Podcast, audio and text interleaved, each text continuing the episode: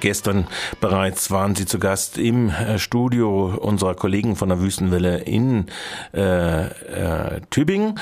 Und äh, Hintergrund ist, dass äh, vor ungefähr vier Wochen nach einigen Aktionen im Umfeld der Riga Räumung, der, der Räumungsversuche des äh, unsäglichen CDU-Wahlkampf äh, Innensenators äh, in Berlin, Frank Henkel, äh, wo rechtswidrig äh, zum Beispiel Räumlichkeiten geräumt worden sind und vorher und nachher in Dauerbesetzung praktisch im Umfeld dort äh, die Anwohnerinnen und Anwohner terrorisiert worden. Im Umfeld dieser äh, Protestaktionen hat es offensichtlich in Tübingen, also dieser kleinen schwäbischen Stadt mit diesem komischen äh, grün-braunen äh, Oberbürgermeister, äh, eine Aktion gegeben, wo es zu Bränden an Autos gekommen ist. Und was fiel der dortigen Kripo Besseres ein, als was sie in den 90er Jahren schon mal gemacht hat, als sie in Heidelberg, in Freiburg und in äh, Tübingen verdeckte Ermittler eingesetzt hat. Videoüberwachung ist jetzt offensichtlich der große Renner und äh, wie, de, äh, wie dies äh, äh versucht worden ist zu installieren gegenüber der Schellingstraße 6, das ist und dem äh, Vier-Häuser-Projekt, ein Projekt auch im Mietshäuser-Syndikat, das ist Gegenstand unserer äh, Aufzeichnung gewesen, die wir von unseren Kollegen von äh, Wüstewelle Tübingen übernommen haben und wir euch jetzt zu Gehör bringen. Sie stellen sich ich selbst grüße vor. ganz herzlich hier im Studio Moritz Tremmel und mich Michael Knödel. Hallo, schön, dass ihr da seid. Ja, hallo. Der Anlass ist weniger erfreulich. Es geht nämlich um die versuchte heimliche Videoüberwachung des Wohnprojekts in der Schellingstraße 6. Wie habt ihr davon erfahren? Wie, wie ging das, wie kam das Stein ins Rollen? Ja, es ging über mehrere Umwege. Es äh, gab den, den Nachbarn, der betroffen ist, der gefragt wurde, wo die Kameras aufhängen könnte in äh, in seinem, auf seinem Grundstück oder in seiner Wohnung und der fand das alles recht seltsam und äh, musste das scheinbar irgendwie verarbeiten hat es äh, weitererzählt und in seiner Kita und dann ging es den Weg über mehrere Leute äh, ins Projekt und das ist eigentlich schon der Weg, wie es zu uns kam und ähm, also ich persönlich arbeite im Büro in der Schellingstraße. Ich wohne da gar nicht, aber bin deshalb betroffen fürs Vierhäuser-Projekt und ähm, ja, Moritz wohnt dort und wir haben uns dann mal zusammengesetzt und beraten, was wir damit machen könnten. Ja, wie lief das ab? Wie habt ihr denn reagiert? Ähm, ja, erstmal war es natürlich nur das Gerücht und dann wollten wir halt wissen, was ist da dran. Ähm, und haben uns dann auch mit dem Nachbarn getroffen und haben mit dem darüber geredet. Der war auch sehr nett, sehr offen und äh, auch ein sehr gutes Verhältnis mittlerweile.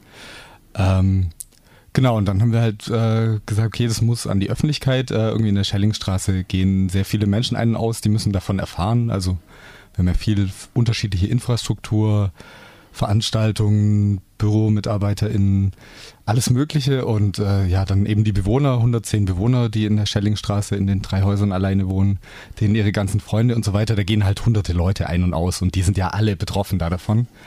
Und äh, die müssen das wissen. Und natürlich ist es eh ein Skandal, dass die äh, Tübinger Polizei ein Wohnprojekt, also ein Wohnhaus mit ein paar Büros drin und so weiter und so fort, äh, komplett überwachen will und eben auch diese Masse an Menschen überwachen will, die da ein- und ausgehen. Und das muss natürlich genauso an die Öffentlichkeit. Und dann haben wir einen Brief geschrieben, uns mit Journalisten getroffen und äh, so kam das dann in die Öffentlichkeit.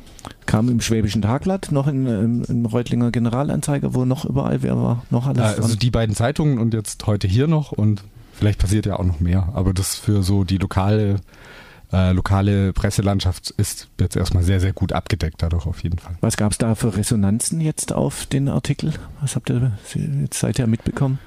Also bei uns ähm, ja, so ein bisschen Entsetzen, was die Leute im Projekt betrifft. Es haben gar nicht so viele mitbekommen, habe ich das Gefühl. Viele sind im Sommerurlaub jetzt weg oder sind auf irgendwelchen Freizeiten und äh, so ein bisschen im Sommerschlafmodus. So viel war es gar nicht bei uns bisher. Also bei uns äh, wurde dann am nächsten Tag nach dem Artikel auch erstmal rausgeklingelt und so, äh, krass. Und äh, Leute aus anderen Wohnprojekten waren da und haben gemeint, äh, krass, was bei euch passiert ist und äh, lass da mal drüber reden und erzähl mal nochmal. Und also so, bei mir war das Feedback schon echt groß und äh, die meisten waren halt schockiert und ja, haben auch gesagt, super, dass ihr das gemacht habt. Äh, gut, dass das jetzt in der Öffentlichkeit ist, aber ähm, krass, was da passiert und krass, was die Polizei da auch macht einfach. Äh, in welchen Kreisen, wie habt ihr das intern quasi das Vorgehen dann abgestimmt? Wie lief das? War das dann äh, schon eine Kleingruppe? Habt ihr alle Bewohnerinnen und Bewohner in der Schelling auch informiert gehabt, schon vorher über den Versuch? Also es gab halt so ein kleines Team, das sich äh, primär darum gekümmert hat, das auch den Text geschrieben hat. Ähm, aber wir haben ja basisdemokratische Strukturen, das heißt, das muss auch immer alles durch Plenars durch und das ist auch passiert. Also in den verschiedenen Projekten ähm, wurde das diskutiert und äh, dann halt gemeinsam veröffentlicht. Als ihr euch mit dem Nachbarn getroffen habt, wie, wie war das? Wie hat der das beschrieben, quasi diesen, diesen Versuch, da die Kamera anzubringen? Für den war das äh, auch so, ein, so eine kleine Krim Kriminalstory quasi oder so, wie man das sonst nur aus dem Fernsehen kennt. Der war natürlich auch erstmal baff und überrumpelt. Ähm, wurde auch so oder hat sich auch so ein bisschen unter Druck gesetzt gefühlt. Die Polizei hat ihn auch gefragt, ob er vorbestraft sei und dann gemeint so, nee, eigentlich nicht. Und dann haben sie gemeint, ja, wissen wir auch schon, dass er nicht vorbestraft ist und haben da halt auch so ein bisschen Druck versucht aufzubauen und halt so ihn, ja, eben dafür, um ihn dafür zu gewinnen, irgendwie, dass er, dass er da halt mitmacht. Und ja, für ihn war es dann natürlich erstmal krass. Er hat dann auch Nein gesagt und hat halt auch gemeint, also es steht auch in der Zeitung, dass er halt sein, also seinen Nachbarin, also sprich uns, hätte halt auch nie wieder in die Augen schauen können, einfach weil das, weil das ja, halt einfach eine krasse Geschichte ist, wenn man seinen Nachbarn überwacht, mit denen man, die man ja auch tagtäglich sieht und mit denen man irgendwie auch einen Umgang hat. Genau. Und die Polizei hat ihn wohl auch gezielt ausgesucht oder also das Haus gezielt ausgesucht, ähm, weil die relativ neu da wohnen und es da halt auch noch nicht so viel Kontakt gab und äh, ja, da haben sie halt gezielt geguckt, wen sie nehmen und nicht. Andere Nachbarn haben sie nicht gefragt, äh, mit denen wir viel mehr Kontakt hatten schon. Ähm, die waren auch total verärgert und haben gemeint, ja, wenn, wenn die uns gefragt hätten, wir hätten es euch sowieso sofort gesagt. Und äh, wenn ihr noch jemand braucht, der öffentlich äh, sagt, dass das gar nicht geht, dann sagt einfach Bescheid und waren auch, haben ja, sich auch geärgert und haben sich auch echauffiert darüber. Aber man weiß auch nicht, ob, er, ob sie noch andere Nachbarn angesprochen haben, wo sie womöglich erfolgt hatten. Ähm, also es gibt wohl noch einen anderen, bei dem das nicht geklappt hat, äh, also bei einer Firma. Ähm, aber sonst weiß man noch nichts. Also wir sind noch ein bisschen rumgegangen, haben Nachbarn gefragt, aber da kam jetzt nichts weiter bei raus. Haben die, welche Begründung haben die bei dem Nachbarn angegeben oder haben sie ihm womöglich irgendwas geboten?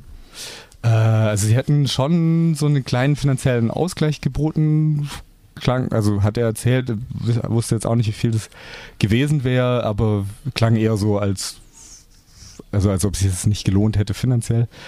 Ähm, abgesehen davon, dass man es natürlich eh nicht macht, seinen Nachbarn zu überwachen. Ähm, und jetzt habe ich die erste Frage vergessen. Naja, sie haben es, es, es, es, ging um die Fürststraße, um die brennenden Autos in der Fürststraße. Mhm. Also das war der, der Aufhänger, das haben sie ihm dann schon gesagt. Das war auch drei, vier Tage danach, nachdem das passiert ist. Und äh, ja. Das ist mhm. also dann eine kriminalpolizeiliche Ermittlung.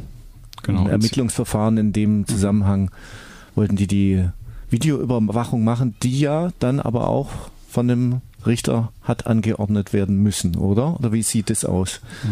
Da hält sich ja die Staatsanwaltschaft, die das anordnen muss, bisher bedeckt. Ähm, als Begründung halt, dass es ein laufendes Verfahren ist. Ähm, verdeckte Ermittlung, dass, äh, dann geben sie erstmal keine Auskunft. Es wäre spannend dann zu wissen, wann sie denn eine Auskunft geben, wenn denn überhaupt, also sie entziehen sich dem sozusagen, ja. Genau, wir kennen ja auch mhm. nur äh, die Begründung, die sie dem Nachbar gegenüber geäußert haben, was jetzt die juristische Begründung dafür ist und äh, auf welcher Rechtsgrundlage und so weiter und so fort. Ähm, und wie sie das argumentiert haben und wer das wie unterschrieben hat, das wissen wir schlicht und ergreifend nicht und dazu äußern sie sich halt auch nicht mit dem Argument laufende Ermittlungen. Man kann dazu aber auch einfach nochmal ganz klar sagen, dass das eigentlich egal welche Begründung, ist es krass, so viele Menschen zu überwachen, äh, so nach dem Motto, irgendwo ist irgendwas passiert und äh, jetzt überwachen wir halt so die üblichen Verdächtigen. So, das gibt linke Wohnprojekte, das wird schon irgendwas da damit zu tun haben und die überwachen wir jetzt einfach mal alle, die da ein- und ausgehen, die da wohnen und so weiter und so fort. Und äh, das schockiert einen schon ein bisschen. Also so, dass, dass sie einfach so, so krass äh, irgendwie das anwenden. Ja, auch, dass sie so in die, in die, in die zwischenmenschlichen Strukturen eingreifen. Also dieser Nachbar, der, der ist Mitte 20, der wird einfach, ähm, ja, also da hat man nicht so ein Standing wie mit, was weiß ich, mit 50, dass man sagt, ach ja, das, äh, das mache ich jetzt einfach nicht und das wird schon passen. Da, weiß nicht, was der für Ängste hat jetzt, was, äh, was dann noch im Hintergrund äh, sein könnte, eventuell für ihn, wenn sie ihn dann schon so ansprechen, äh, dass sie ihn schon so abgecheckt haben mit von wegen Vorstrafen und so weiter. Das ist schon. Alle auf einer schwarzen Liste jetzt? Das ist schon heftig. Was macht es mit euch? Mit, äh, was macht es, was bewirkt es in, auch in solchen Strukturen? Ja, also ich stand jetzt äh, auch im Tagblatt, ich habe eine DDR-Vergangenheit und äh, hatte auch mit der Stasi zu tun und es war sowas, für mich war das damals so normal irgendwie. Das, das war einfach so, wenn man sich in bestimmten Kreisen bewegte, dann war klar, ähm, da passieren Dinge und äh, die, die passierten ja auch nicht nur, um, um tatsächlich zu überwachen, sondern auch um einzuschüchtern und äh, den Leuten ihre Grenzen zu zeigen. Und äh, ja, ich, es man weiß halt nie, wie groß das ist. Das, das ist es halt auch, diese Ungewissheit. Ja, und was, was passiert noch? Ja, werden, noch äh, Telefone abgehört und äh, das ist alles im, im grauen Bereich. Ja. ja, also es verunsichert, klar. Es verunsichert und schafft Misstrauen. Also, wenn ich mir jetzt äh, überlege, ich werde gefragt, ob ich eine Kamera aufhänge, dann äh, dann werde ich natürlich misstrauisch, warum äh, werden die, Le die Leute überwacht, was, was machen die? Äh, ist das alles in Ordnung? Äh, so fängt es halt an, Vorbehalte. Ja. Ist vielleicht doch was dran mhm. und so. Ne? Ja, ja, ja, ja. Also das, das hat eine, diese zwischenmenschliche Dimension, die, äh, die ist äh, für mich eigentlich das Spannende, wenn ich mir das anschaue. Was passiert da mit den Leuten? Und wie, wie greift es ein in, in unseren Alltag, in unsere Beziehungen? Ne? Was habt ihr an euch da schon gemerkt? Jetzt, ihr wisst seit keinem, das ist noch kein Monat raus. Hm, ich beschäftige mich ja sehr viel mit Überwachung und Datenschutz und bin da, glaube ich, auch ganz schön abgebrüht schon mittlerweile, weil ich war ja vor zwei Jahren auch schon mal hier mit, wegen dem NSA-Skandal und so weiter und so fort.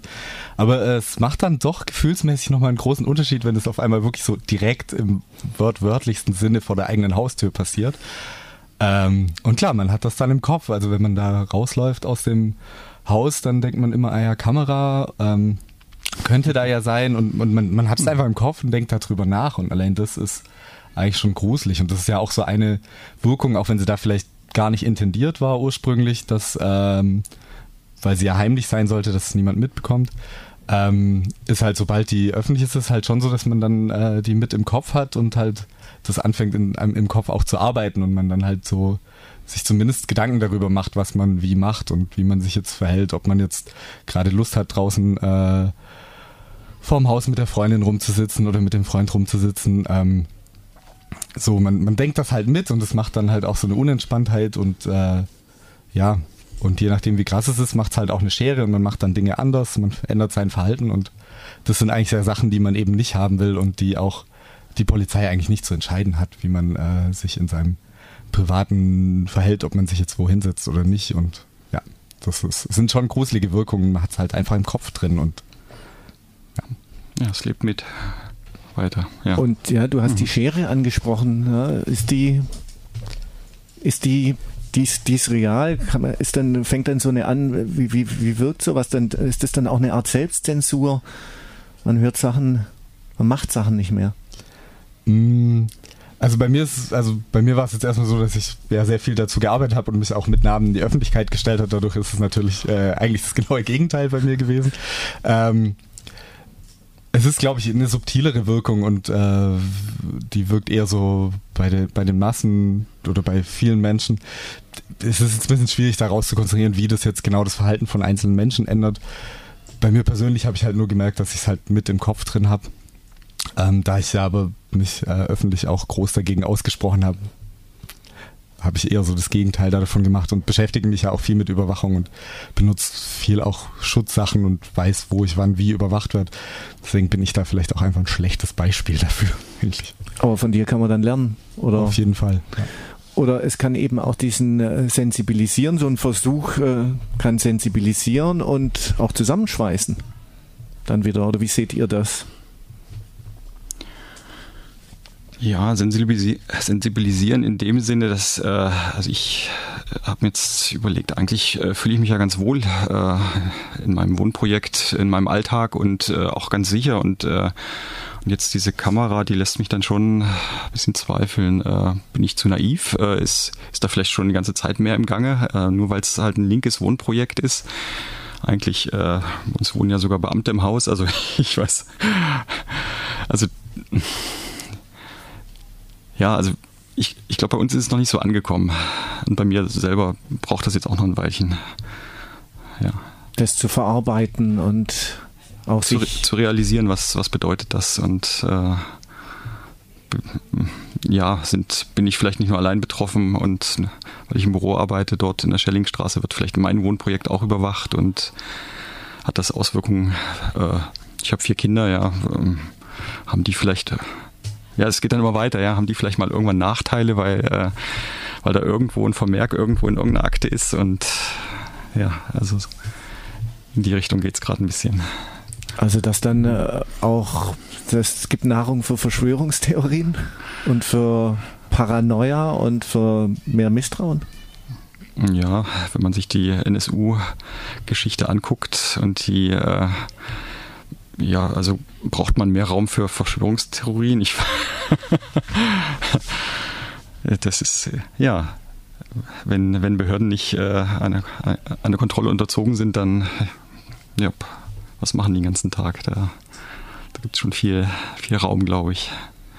Aber es ist definitiv ähm, eine kriminalpolizeiliche Ermittlung und man oder noch nichts ist bekannt von einem verfassungsschutzlichen, mhm. mhm.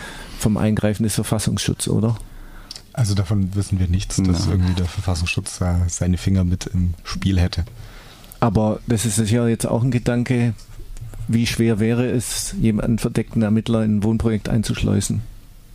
Macht man, macht man sich darüber dann auch äh, Gedanken, wie kann man oder dass man dann Menschen quasi misstrauen oder überprüft auf eine Art? Ob da nicht vielleicht doch ein äh, falsches Ei, ein also faules also der, Ei? Der Gedanke ist, es liegt sehr nah. Es sind jetzt in Hamburg mehrere enttarnt worden und in Göttingen, äh, nicht in Göttingen, in Heidelberg wohl auch. Insofern ähm, ist das ja nicht unwahrscheinlich, dass das sowieso stattfindet. Also nicht erst jetzt nach dem Brennen der Autos. Also die Gedanken, die mache ich mir, seitdem ich davon gehört habe.